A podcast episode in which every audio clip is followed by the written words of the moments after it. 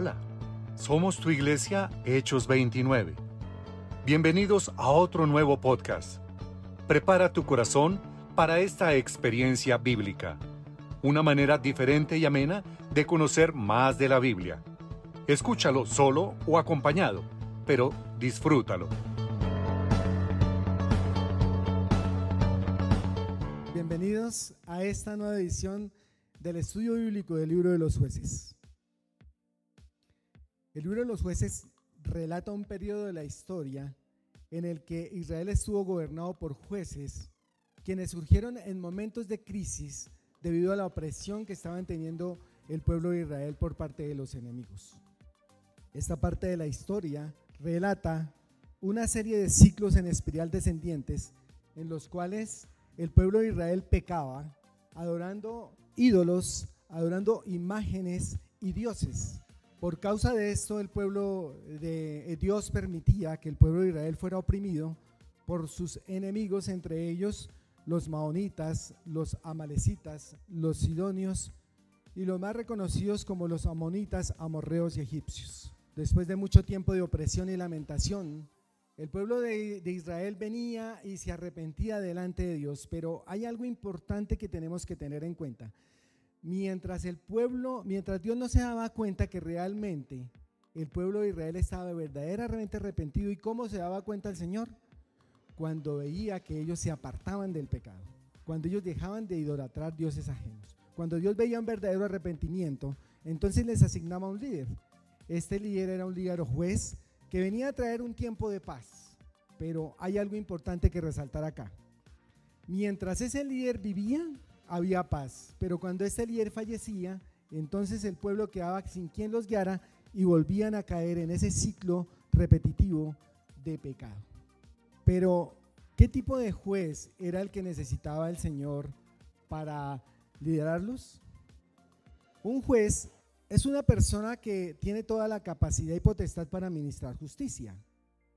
Pero un líder es una persona que guía con poder a un grupo importante de personas. Y el Señor, aunque sin dejar de ser importante los jueces, Él no necesitaba un juez que administrara justicia.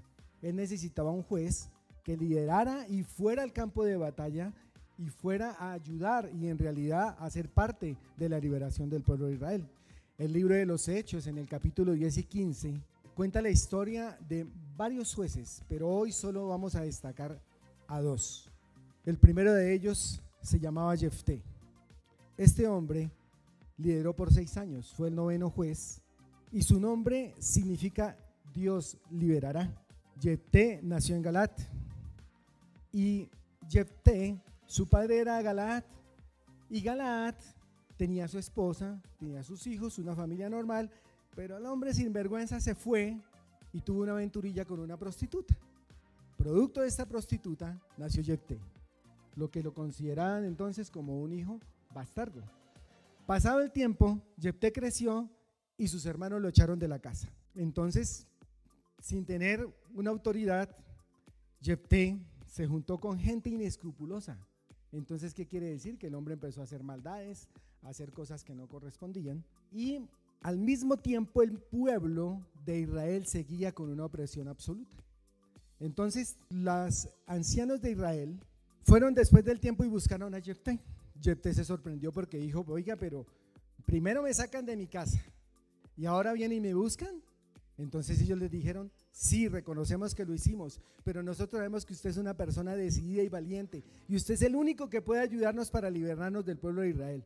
Entonces Jefté aceptó, pero con la condición de que lo nombraran juez. Así entonces, Jefté se preparó para la batalla redactó unas cartas y se las mandó a los amonitas, tratando de mediar para solucionar los problemas por las buenas, pero resulta que los amonitas no aceptaron ningún tipo de argumento y en ese caso Jepté tomó la decisión de armar su gente, de tomar una estrategia e ir a la batalla.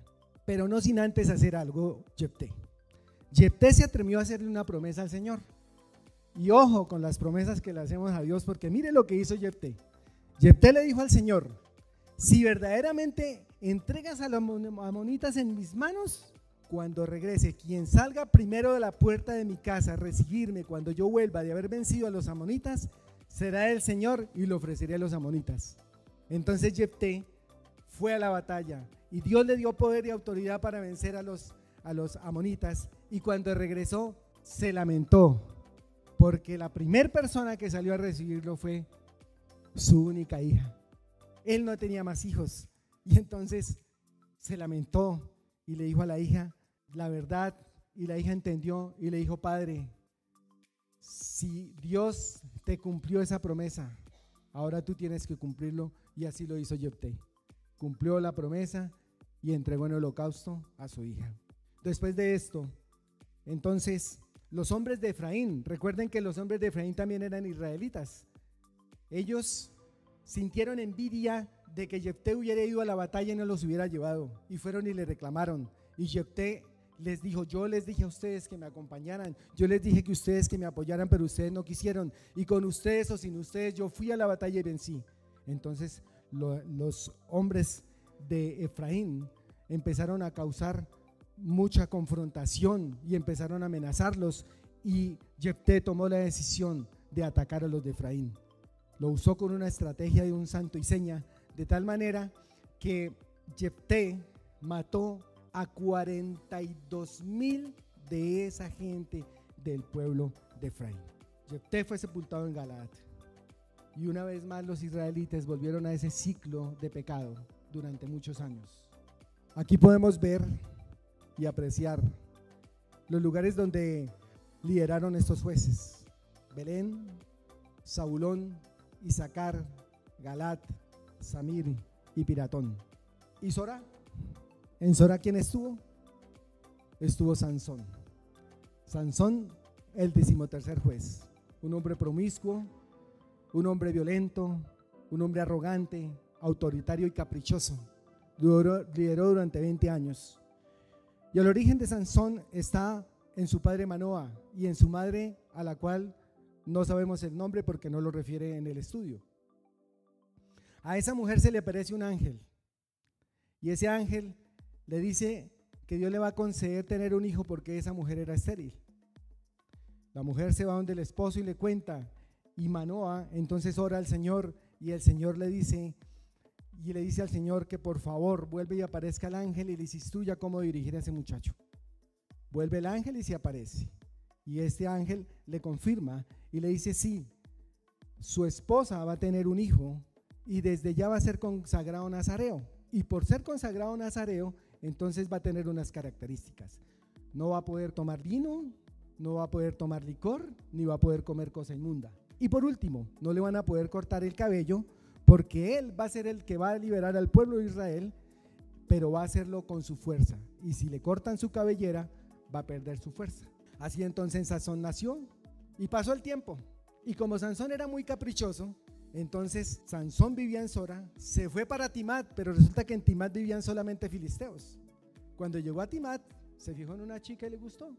Se volvió para Sora, fue donde su papá y le dijo, papá, ahí hay una chica que y el papá se enfureció y le dijo, no, pero ¿cómo así? Luego que aquí en Sora no hay mujeres. Y aquí en Sora no hay que hay mujeres lindas también. ¿Por qué tiene que fijarse en una filistea incircuncisa? ¿Qué le pasa a usted? No sabiendo que Dios tenía un propósito al que Sansón se hubiera fijado en esa filistea. Entonces, bueno, el papá pues era un hijo único, le llevaba la corriente. Entonces dijo, listo, vámonos. Se fueron para Timar, juntos a pedir la mano de esa muchacha. Cuando iban de camino, Sansón se apartó. En el camino Sansón se encontró entonces con un leoncillo. Entonces Dios le dio fuerza y poder para destruirlo con sus manos y lo mató. Después de esto, Sansón se dirigió al pueblo de Timat, se encontró con su papá y pidieron a la chica en compromiso. Se regresaron a su casa. Pasó el tiempo. Y cuando ya llegó el momento del casamiento, entonces Sansón regresó con su padre y volvió y se apartó del camino porque él estaba con la intriga que qué había pasado con el león. Y entonces, oh sorpresa, que encuentra al león muerto con un enjambre de abejas y con mucha miel. Se acerca Sansón, toma de esa miel, la come y guarda y le lleva a sus papás y no les cuenta nada. Fíjense que Sansón era consagrado nazareo Y una de las condiciones era que no podía comer, cosa inmunda. Sin embargo, estaba incumpliendo. Era caprichoso y necio ese Sansón. Entonces, después de eso, Sansón regresa nuevamente y se encuentra al compromiso, a la boda. Y en esta boda, entonces ofrece un gran banquete. ¿Quiénes estaban en ese banquete? Pues si la mujer era filistea, pues estaban todos los filisteos. Entonces Sansón aprovechó la situación, reunió a 30 de ellos y les dijo, bueno, les voy a hacer una apuesta. Si me adivinan un acertijo, yo les voy a dar 30 piezas de ropa. Y fina, y les voy a dar vestidos. Pero si ustedes me lo adivinan, yo soy el que les voy a pagar. Les voy a dar siete días que dura este banquete y para que me lo adivinen. Pasados cuatro días, entonces los hombres no adivinaron, fueron donde la esposa de Sansón y le dijeron, ¿usted le saca la información a Sansón o nosotros la matamos y la quemamos a usted con su papá? Pues esta mujer, imagínese, se puso a llorar, se lamentó y fue y buscó a Sansón. Y le dijo, Sansón, dime cuál es el acertijo. Entonces Sansón le dijo, yo no le he dicho ni a mi papá ni a mi mamá, ¿y por qué le tengo que decir a usted? Sin embargo, entonces la chica siguió lamentándose y empezó como algunas mujeres, no todas. Empezó la cantaleta. Es que usted no me quiere, es que usted a mí no me ama, es que usted no me tiene confianza.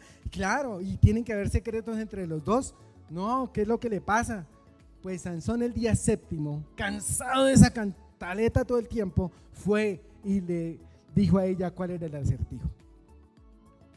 En la noche, Sansón se reunió con los filisteos. La filistea automáticamente se fue para donde los filisteos y les reveló cuál era la adivinanza. Cuando en la noche Sansón se reunió con ellos, ellos le dijeron cuál era el acertijo y él enfurecido les dijo, claro, tenían que amenazar a mi esposa. No era de otra manera que ustedes pudieran adivinar el acertijo. Entonces Sansón, teniendo conciencia que tenía que pagar, entonces se fue y buscó a 30 hombres. ¿En dónde estaba él? En Timat. ¿Quiénes eran esos hombres? Filisteos. Mató 30 de ellos. Les quitó sus pertenencias y sus ropas y fue y se las entregó a los filisteos. Luego Sansón de esto se fue para su casa. Pero ojo, no se fue para la casa de su esposa, se fue otra vez para de sus papás. Y pasó el tiempo y se llegó el tiempo de la siembra y de la cosecha. Ya estaba todo listo para poder sacar y los filisteos estaban con todas sus cosechas, cosechas listas. Ellos dependían de esas cosechas para sus finanzas. Y Sansón entonces regresó después de mucho tiempo. Y todo bonito fue y le compró un detallito a su esposa. Todo bonito llegó a la casa, golpeó en la casa de la esposa y oh sorpresa que salió su suegro y le dijo, ¿y usted qué hace acá? Luego usted no se había ido. Luego usted no abandonó a la chica. Yo pensé que usted ya no la quería, entonces yo ya se la entregué como esposa a otro filisteo. Entonces Sansón enfurecido dijo, ahora sí los filisteos que se vayan a tener, porque lo que me voy a vengar va a ser grande. Así entonces Sansón se dirigió al campo y consiguió 300 zorras, las cogió y las ató por la cola les colocó una antorcha entre ellas y les prendió fuego. Y ustedes imagínense salir esas zorras por esos campos como si estuvieran en esta finca y todos los cultivos allá y destrozó todo. En esos cultivos habían trigo, viñedos y olivares. Las finanzas de los filisteos se vieron afectados muchísimo. Entonces los filisteos se preguntaron y empezaron a investigar quién era el que había sido que había hecho eso y le revelaron que había sido Sansón. Así entonces los filisteos fueron y encontraron a los del pueblo de Judá. Los de Judá eran también israelitas. Entonces fueron y los del pueblo de Judá les dijeron a los filisteos, pero ustedes qué es lo que quieren con nosotros? Y dijo, no es que no es contra ustedes, es contra Sansón que lo estamos buscando. Entonces ellos temerosos de que el pueblo de los filisteos los fueran a atacar, fueron y buscaron a Sansón y le hicieron el reclamo, lo amarraron y lo entregaron a los filisteos. Después de eso, entonces los filisteos felices estaban muy con ese triunfo de tener a Sansón para matarlo y no contaban con que Sansón reventara las sogas y encontrara la quijada de un burro y con esa quijada mató a mil hombres. Sansón lideró durante 20 años. Fue sepultado en Sora. El libro de los jueces es una explicación que demuestra la condición humana y al final apunta a la necesidad de la gracia de Dios de tener un Salvador, un libertador. El pueblo de Israel fracasaba continuamente. Y cuando ese rey fallecía, mire lo que dice la palabra, y en esos días no había rey en Israel, y cada uno hacía lo que bien le parecía. Al no tener un rey, al no tener un líder, volvían a caer en pecado y volvía a repetirse el ciclo. Nosotros, tú y yo, necesitamos siempre un juez en nuestras vidas, un rey en nuestras vidas, alguien que nos guíe, alguien que nos escuche, alguien a quien rendirle cuentas. Y ese juez no puede ser otro que nuestro Señor Jesucristo. Él es quien debe gobernar en nuestras vidas y el que debe hacer justicia en nuestras vidas. ¿Qué seguirá pasando con Sansón? No se lo pierdan en nuestra próxima edición del Libro de los Jueces. Muchas gracias.